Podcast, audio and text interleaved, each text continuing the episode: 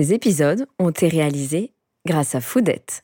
Sur foodette.fr, vous pouvez vous faire livrer des paniers à cuisiner et des produits frais pour bien manger à la maison sans aucun additif controversé. Foodette vous permet de préparer de bons repas de saison à partir d'ingrédients bio, français ou en direct de plus de 120 producteurs. Avec Foodette, fini le gaspillage car on vous fournit les ingrédients en juste quantité. En plus, avec le code influenceur, Foodette vous offre 20 euros sur votre première commande. Rendez-vous sur foodette.fr. Bonjour, je m'appelle Jenny Priez et dans ce podcast, nous découvrirons qui sont les influenceurs français d'aujourd'hui, comment en sont-ils arrivés là, comment gèrent-ils leur business, leur carrière et de quelle manière sommes-nous influencés.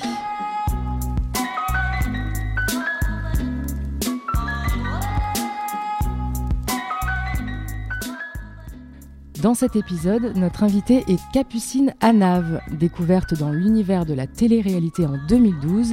Elle est aujourd'hui comédienne et influenceuse. Elle est suivie par plus de 1 300 000 personnes sur Instagram. Capucine est avec nous. Bonjour Capucine, comment ça va? Coucou Jenny, bah écoute, ça va super bien. Euh, je, je, suis trop contente de te revoir. Mais pareil, je suis très contente, ça fait des années. Parce qu'il faut savoir que je tiens à préciser pour ceux qui ne savent pas, mon tout premier plateau télé, la toute première fois que euh, j'ai vu une petite, un petit point rouge sur une caméra, et eh ben c'était euh, avec toi. C'était avec moi. J'ai eu cette chance.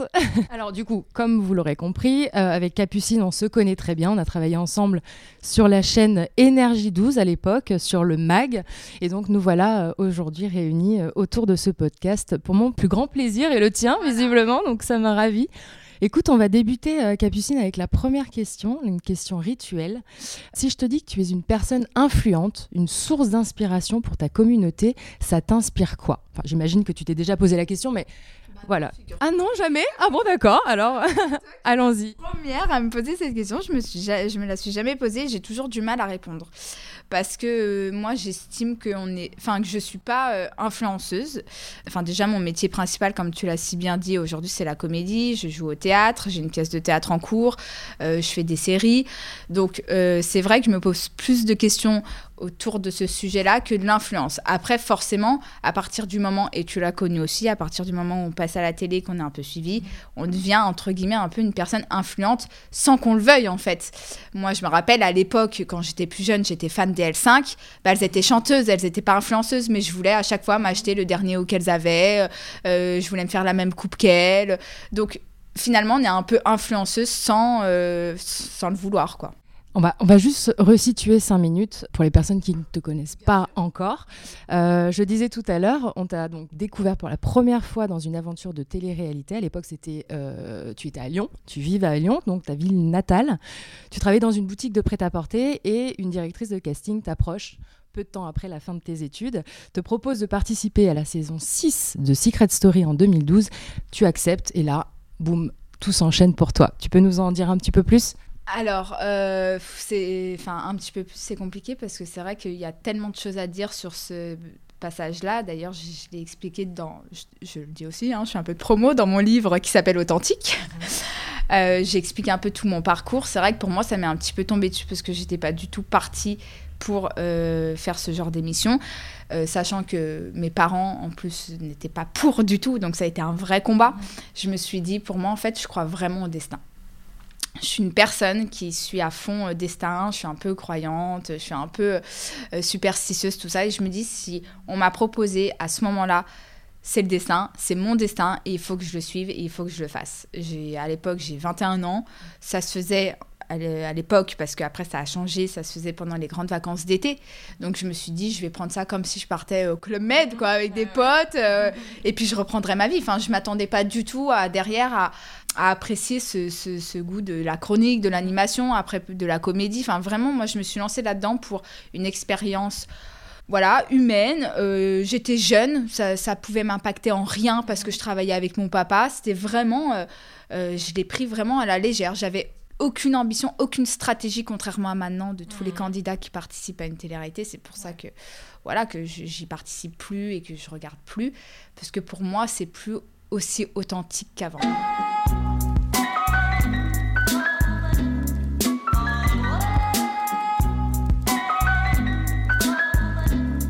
Comment est-ce qu'on gère le côté médiatique, le tourbillon médiatique autour de Secret Story ou des anges qui à l'époque étaient incroyables Comment est-ce qu'on gère ça? Bah, alors moi j'ai eu de la chance d'être très très bien entourée.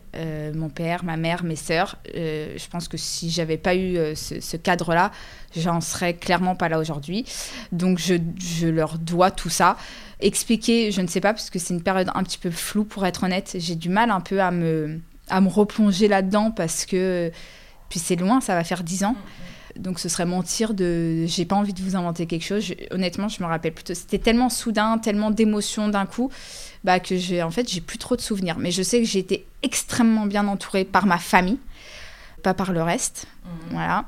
Euh, c'est vrai qu'aujourd'hui, je pense que les productions sont plus à l'écoute des gens. Nous, à l'époque, un petit peu moins. Et euh, voilà, j'ai vraiment eu de la chance d'avoir euh, une famille incroyable et d'avoir eu euh, Mathieu et toi aussi. Mmh. Bah, Merci. mais quelque part, c'est vrai parce que c'est quand je suis venue en tant qu'invitée sur le MAG que vous étiez là tous les deux que après vous m'avez rappelé, que vous m'avez dit voilà, on a passé un bon moment, est-ce que tu veux venir faire des chroniques? Je, je, suis allée regarder dans le dictionnaire ce que ça voulait dire chronique. Je ne savais même pas. non, mais c'est vrai. Moi, j'arrive de ma boutique à Lyon euh, en train de vendre des jeans et là, on me dit est-ce que tu veux faire des chroniques? Bah, je suis désolée, je, je, voilà, je ne savais pas ce que c'était. Donc, je me suis renseignée. Je me suis dit pourquoi pas? Et puis, c'est vrai que euh, en plus, euh, à l'époque, bah, quelque part, voilà, hein, j'admirais un peu bah, ta beauté, ta manière de faire et je me suis dit bah, je veux faire je vais être comme elle. Donc c'est un peu toi qui m'as inspirée. Voilà. Mais je suis flattée. Merci beaucoup. Tu as gardé quelques contacts quand même dans, la, dans ce, milieu-là, la télé notamment? Benoît Dubois, qui travaillait avec nous sur Énergie 12, qui était chroniqueur. Euh, j'ai beaucoup de contacts avec lui, c'est un de mes meilleurs amis. Euh, Anthony Ruiz, qui était rédacteur en chef, qui était aussi euh, chroniqueur, j'ai gardé des contacts. Mathieu Delormeau, bah, énormément de contacts. Et voilà, en fait, pas trop non plus, parce que j'ai eu des mauvaises surprises, j'ai donné ma confiance trop vite à certaines personnes qui ont profité de moi, et donc du coup, ça m'a mis une espèce de petite carapace. Je suis très heureuse aujourd'hui avec euh, le peu de personnes qui m'entourent. Ça sert à rien d'être trop entouré parfois. Mieux vaut être, euh, comme on dit, seul que mal accompagné. Je suis loin d'être seule, mais euh, voilà, je suis loin d'être aussi tout le temps entourée avec énormément de monde. Et du coup, dans la télé, on te voit aussi énormément euh, dans les émissions telles que Fort Boyard, Beauty Match, euh, Je suis une célébrité, sortez-moi de là, pour ne citer qu'elle. Tu profites de cette notoriété depuis, tu surfes un peu aussi sur la vague. On t'a proposé, donc, comme tu le disais, euh, de faire des chroniques, notamment sur la chaîne C8 avec Cyril Hanouna et Camille Combal. Est-ce que tu peux nous en dire un petit peu plus sur ton expérience dans le groupe Canal et sur la chaîne C8 ah, mais c'était incroyable. Le, groupe Canal m'a super bien accueilli. J'ai passé une année aux côtés de Cyril Hanouna et de Camille Combal, une année euh, incroyable, c'était génial. Je me suis éclatée sur Touche pas à mon poste, je me suis éclatée sur Il en pense quoi Camille. En un an, je crois que vous vous rendez pas compte de tout ce qui m'est arrivé. Euh, j'ai animé mon propre prime en direct euh, à, 26 ans, enfin 25, 26 ans, mais c'est, il m'est arrivé des choses mais incroyables. Et en fait, il m'est arrivé tellement de choses en un an. On m'a tellement tout donné que bah, du coup, en fait, j'avais j'estimais n'avoir plus rien à apporter derrière. C'est pour ça que j'ai décidé de, partir en, en, bon terme. Même Cyril, après, m'a donné mon émission. J'animais des e-sports European League sur C8 l'année d'après. Donc vraiment, il n'y a eu aucun problème. Tout s'est très très bien passé dans mon départ. Mais j'avais envie d'autre chose. En fait, je suis une internelle insatisfaite et j'ai toujours besoin de découvrir plein de choses. On n'a qu'une vie et j'ai envie de tout faire pour euh, ne jamais rien regretter. Mais t'es très bien parti parce que t'es partout. En fait, j'ai l'impression, t'as testé tellement de choses. Tu vois, quelque part, c'est ça aussi qui me fait peur parce que si, tu fais ça aux États-Unis, il n'y a aucun problème parce qu'il y a une ouverture d'esprit incroyable. En France, c'est un peu euh, tabou. Ça veut dire qu'on nous met dans des cases. Si tu es chroniqueuse, tu peux pas être actrice. Si tu es actrice, tu peux pas être chanteuse. Si Et c'est ça qui est dommage. C'est les mentalités, un peu. Le côté euh, couteau suisse ne plaît pas trop aux Français. Exactement. Et que j'accepte, mais que je trouve dommage. J'accepte, je trouve ça juste dommage parce que je pars du principe qu'une personne peut être un couteau suisse et peut savoir faire plusieurs choses à la fois. Donc moi, mine de rien, même si la mentalité bah, ne me plaît pas forcément, je vais aller contre et je vais faire ce que j'ai envie de faire pour ne jamais regretter.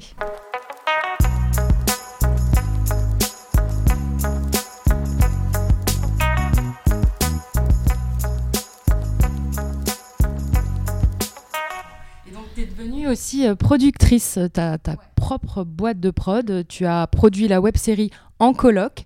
Euh, J'étais également comédienne pour ta propre série. Comment s'est passée euh, cette petite série? Bah, Tu sais, quand on, quand on, te ferme les portes parce qu'on te colle une étiquette, au bout d'un moment, il faut voler de ses propres ailes et il faut se débrouiller par euh, toute seule, soi-même. Donc en fait, euh, voilà, j'ai décidé de. Vu que personne voulait me produire, parce que je venais en plus tout juste de sortir de la télé-réalité et que les gens, ah, la télé-réalité, tout de suite les préjugés.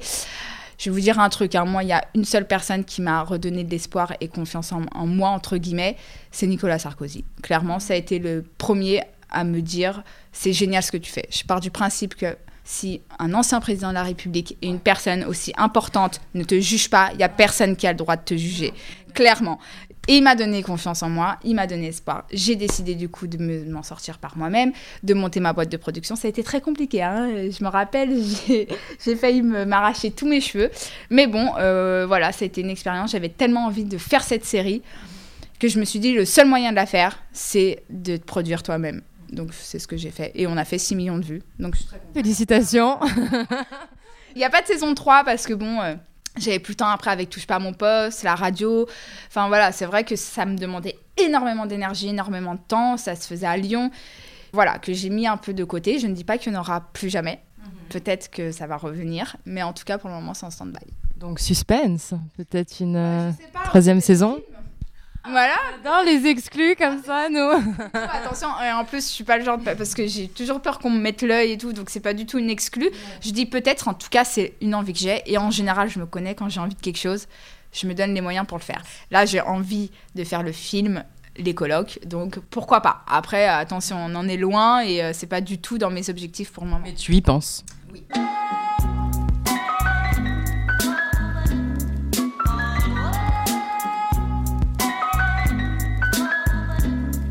Tu as donc euh, pris euh, ce tournant, donc euh, la comédie. À quel moment ça t'est venu? À quel moment tu as eu envie de, te lancer dans la comédie? Bah depuis toute petite, je crois que même ma mère, elle me disait ah, comédia dell'arte quand j'étais petite. J'ai toujours aimé me mettre en scène. J'ai toujours, quand j'étais plus jeune, je faisais des spectacles, je dansais devant ma famille le dimanche, les Noëls, fallait qu'on me regarde, fallait que, que, je danse sur les To Be Free, sur les L5. Enfin, j'ai toujours aimé quelque part, euh, aimer un petit peu faire le show, cet échange avec la caméra. J'adorais que mon père me filme. Quelque part, j'ai toujours aimé ça. Après, quand j'ai vraiment voulu me lancer là-dedans, je crois que j'ai toujours voulu au fond et que j'ai jamais osé par peur d'être jugée justement malheureusement. C'est quand euh, j'ai décidé de quitter Touche pas mon poste, on m'a proposé une pièce de théâtre et là, je me suis dit, bah, mm. là, c'est maintenant ou jamais, en fait, faut foncer. Parce que tu as joué dans deux pièces de théâtre, La Fève du samedi soir, écrite par euh, Éric Delcourt, Un week-end tranquille, d'Alil Vardar. Comment c'était alors Ouais. Le Switch qui va arriver avec euh, Marc Fayet, qui a eu un Molière. Donc, on est en pleine répétition. On est surtout en stand-by parce que les théâtres sont fermés. Mais voilà, ce sera ma troisième pièce. Je vous l'annonce officiellement. Je ferai partie de cette pièce de théâtre. Félicitations encore une fois, Capucine, ça ne s'arrête pas. C'est énorme. Donc là, en gros, vous attendez que les choses reprennent un peu leur cours en espérant que ce soit. Ça devait rouvrir en janvier finalement. Et puis ça, ça coûte extrêmement cher de mettre en place euh, une nouvelle pièce. Lucas Met, qui s'occupe du théâtre, il n'a pas envie de faire n'importe quoi. Il a vraiment envie. C'est une grosse pièce qui est euh, écrite par un super auteur. Donc on veut vraiment faire les choses bien. Donc on va attendre que ça réouvre, que les bars réouvrent, parce que les théâtres, ça va avec les bars en général. Enfin, c'est tout un concept en fait. Donc on attend. Et ton rôle dans cette pièce, est-ce que tu peux en parler? Alors ce sera l'inverse d'un week-end tranquille. Ça veut dire que dans, dans un week-end tranquille, j'étais la femme. Bah là, je serai la maîtresse. Ah. voilà. Et, à côté du théâtre, donc tu fais aussi du cinéma. Tu as participé à un long métrage. non, t'as pas envie? Pourquoi? Mais pourquoi? Donc tu parlais de maîtresse, du coup, parlons-en. non mais rendez-vous chez les Malawas. mais quoi? Écoute. non, on va passer à autre chose. Mais parce que le jour où je parle de cinéma, c'est le jour où où je serais fière de tu, vois, bah là, j'ai même pas de texte, quoi. Parlons pas de figuration, parlons de rôle, tu vois. Est-ce que c'était quand même une bonne expérience C'était incroyable. Ah non, mais mis à part ça, c'était vraiment incroyable. Ça, ça m'a quand même pris une journée de tournage. Mm. Après, euh, à mon plus grand regret, j'ai pas eu un, des rôles principaux, donc forcément, bah, euh, le réalisateur a dû couper des scènes euh, bah, c'était forcément euh, plus les miennes que celles de Michael Youn, on va être honnête. Hein, euh, j'ai pas, voilà, je suis pas Romy Schneider, je suis pas Catherine Deneuve, donc au bout d'un moment, il faut être lucide. Donc c'est pour ça que, voilà, on, parlera de cinéma plus tard. c'était une très bonne expérience quand même.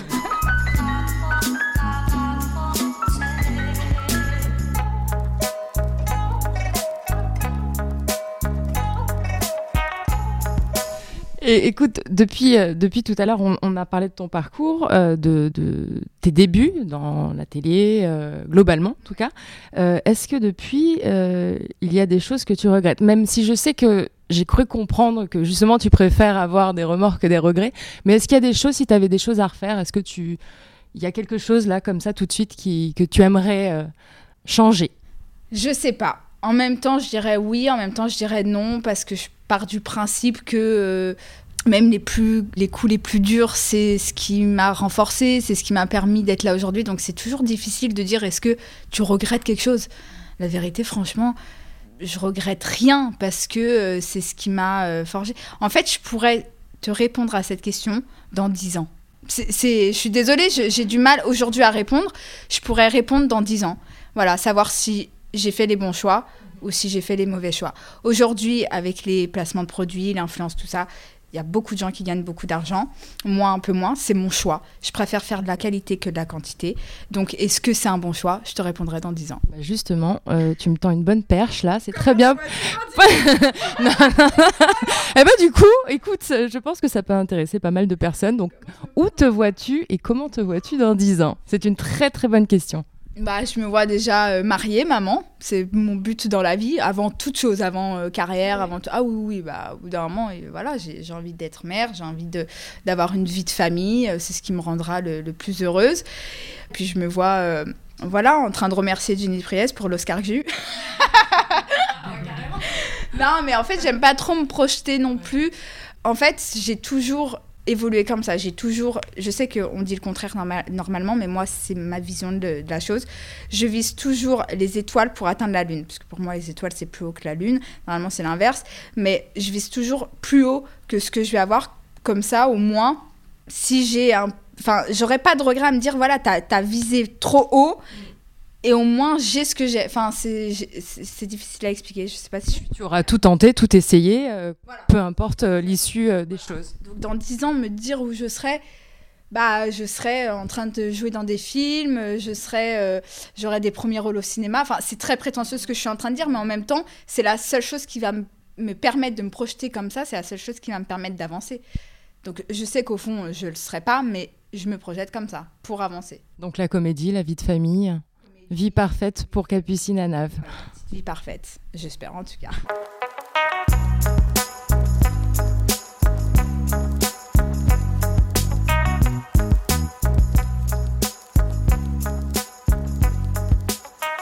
Tu parlais juste avant justement du, domaine de l'influence. Euh, donc on le sait, tu es suivi par euh, plus d'un million trois cent mille personnes sur, euh, sur Instagram.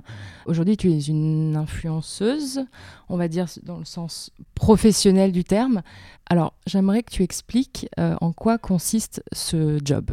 Bah en fait, c'est c'est faire des, stories, montrer des produits avec, les avec des marques avec qui on travaille, que je sélectionne encore une fois, je vais dire, il euh, euh, y en a qui font pas ça. Voilà, moi aujourd'hui, on est là pour parler de moi. Moi, je sélectionne des marques. Il y a plein de marques, par exemple, tout ce qui est produits minceurs, j'ai toujours refusé.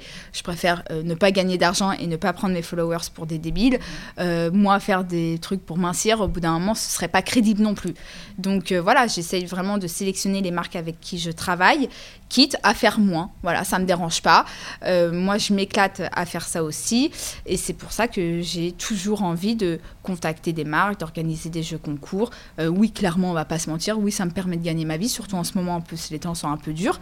Euh, j'ai pas le théâtre, euh, il n'y a pas de tournage, c'est en stand-by. Donc, clairement, je vis bah, de l'influence. Et voilà, mais en en vivant aussi, je permets à des, à des personnes bah, de, de, de, profiter en fait aussi des produits que j'utilise. Voilà. Concrètement, tu n'acceptes pas tous les partenariats qu'on peut te proposer, que les marques peuvent te proposer, on est bien d'accord non, non, non. Ah oui, là, par exemple, j'ai une proposition pour des, pour des sextoys. J'ai dit non, quoi. tu vois Je te promets. Ah oui, tu vois Démonstration Attendez, je vous fais un petit tuto. non, mais faut être, voilà, au bout d'un moment, non, j'accepte pas tout. Et pourtant, on me proposait une somme incroyable. Bah non, c'est pas grave, hein, je préfère, voilà, faire ce que j'ai envie de faire, en fait. Quitte à gagner moins d'argent, il n'y a aucun problème. Mais attention, parce que je sais qu'il y en a qui seraient capables d'accepter. C'est ça qui. Et justement, tu, tu, tu, penses quoi de ces, euh, de ces influenceurs, eux, qui euh, acceptent un peu tout et n'importe quoi, qui vendent euh, des produits parfois complètement aberrants ou qui ne fonctionnent pas Je préfère même pas donner mon avis parce, que, bah, parce que chacun est comme il est. moi, c'est quelque chose que je ne ferai pas. Voilà. Et là, je suis pas là pour parler des autres, mais pour parler de moi.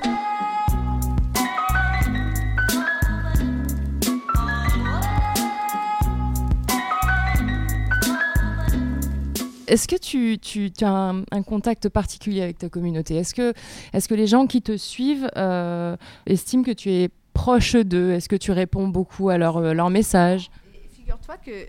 C'est une bonne remise en question que je suis en train de me faire en ce moment. C'est est-ce qu'ils se reconnaissent en moi? Est-ce est que je suis assez proche d'eux? Est-ce que je, pense que oui, parce que j'ai une, une, basse fan depuis euh, très longtemps qui venait me voir à l'époque devant Énergie 12, avec qui je suis encore en contact aujourd'hui. Elles ont même mon numéro de téléphone.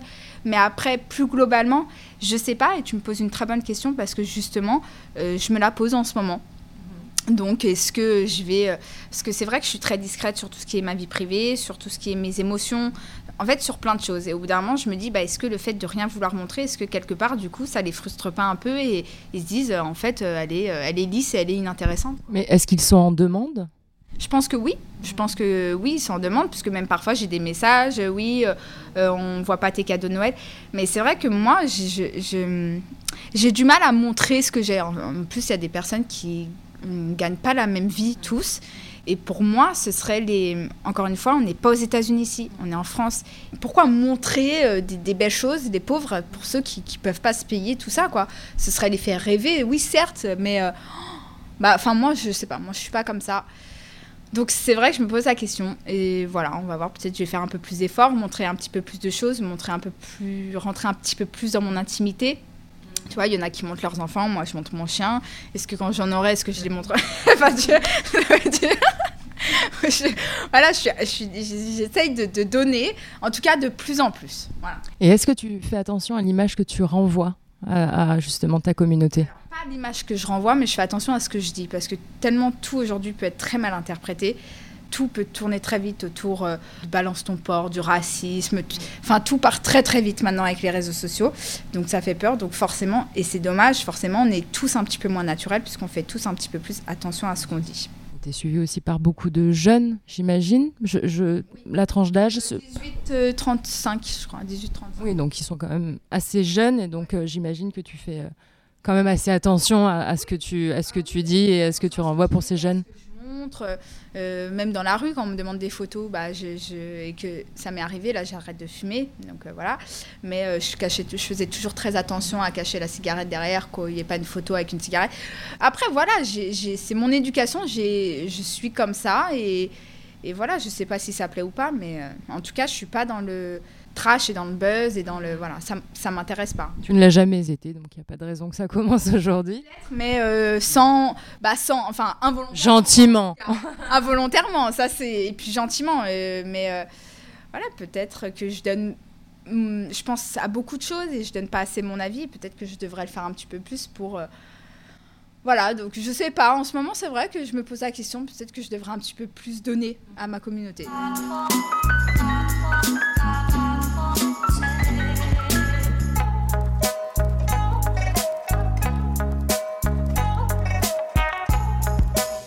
Quoi ressemble une journée euh, type chez Capucine entre ton site, euh, ta pièce de théâtre euh, et ton job d'influenceuse À quoi ressemble ta journée? Eh ben, je me lève, je prends mon petit déjeuner, ensuite je sors ma chaîne pour qu'elle fasse ses besoins. Voilà. je, remonte, j'ouvre mes mails, je regarde mon téléphone. Je passe une heure quand même sur mon téléphone à regarder, à checker mes mails, tout ça. Après, euh, je m'occupe de mon site, de mes commandes. Je vais sur Internet, je regarde des commandes, je m'occupe du site. Ensuite, j'appelle mon attaché de presse, en général, mon agent cinéma, pour savoir un peu euh, où j'en suis. Après, bon, bah, je, déjeune un peu. Je vais à la poste, j'envoie mes colis, parce qu'il faut savoir que je suis tout toute seule. Pas d'assistante ou d'assistant? Si, si, j'en ai une, mais euh, j'essaye au max de, voilà, de faire toute seule aussi. Donc euh, voilà. Euh, après, j'appelle ma famille, mon papa, et puis après, ben, je coupe tout, je prends mon scénario, et puis j'apprends ma pièce de théâtre. Et, et, puis, je termine avec un petit placement de produit de temps en temps. Bonne journée bien remplie. euh, Capucine, qu'est-ce qu'on peut te souhaiter euh, pour la suite? S'il est possible de caser quelque chose encore c'est la réouverture des théâtres pour que je puisse euh, remonter sur scène et présenter à ma communauté cette pièce de théâtre qui s'appelle le Switch, parce que j'ai quand même hâte de, le faire. Et puis, on peut aussi me souhaiter euh, un deuxième, troisième, quatrième rôle euh, dans une série ou un film. J'aimerais. En tout cas, c'est ce que vous pouvez me souhaiter. Est-ce que, ce que vos souhaits seront réalisés? Je ne sais pas, mais... on croise les doigts, tous les doigts.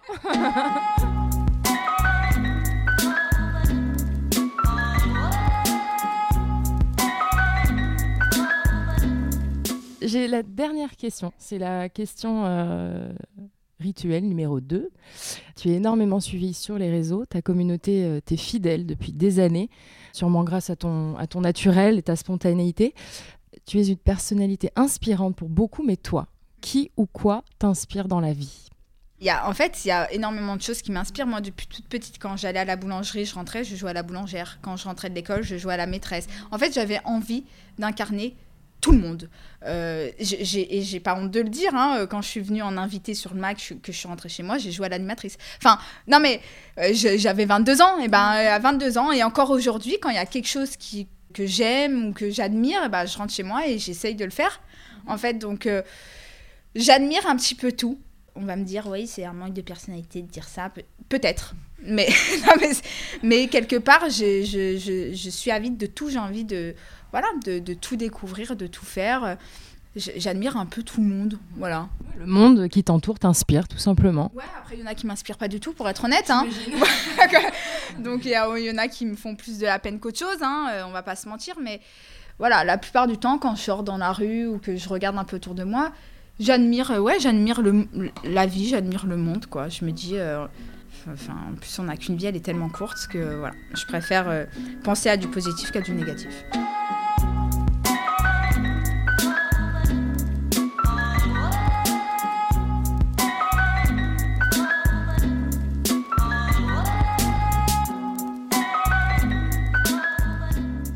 Voilà, c'est déjà la fin avec notre invitée du jour, Capucine Anave, qui nous a gentiment reçus chez elle avec beaucoup de simplicité et de folie, ce qui caractérise à merveille cette pétillante business girl et comédienne. Merci de nous avoir écoutés, j'espère que cet épisode vous a plu. N'hésitez pas à le partager autour de vous et à très vite pour un nouvel épisode d'Influenceur. Influenceur est un podcast produit par la SMEC, réalisé par Florent Colleur et présenté par moi-même, Jenny Priez. Ces épisodes ont été réalisés grâce à Foodette. Sur foodette.fr, vous pouvez vous faire livrer des paniers à cuisiner et des produits frais pour bien manger à la maison sans aucun additif controversé. Foodette vous permet de préparer de bons repas de saison à partir d'ingrédients bio, français ou en direct de plus de 120 producteurs. Avec Foodette, fini le gaspillage car on vous fournit les ingrédients en juste quantité. En plus, avec le code influenceur, Foodette vous offre 20 euros sur votre première commande. Rendez-vous sur foodette.fr.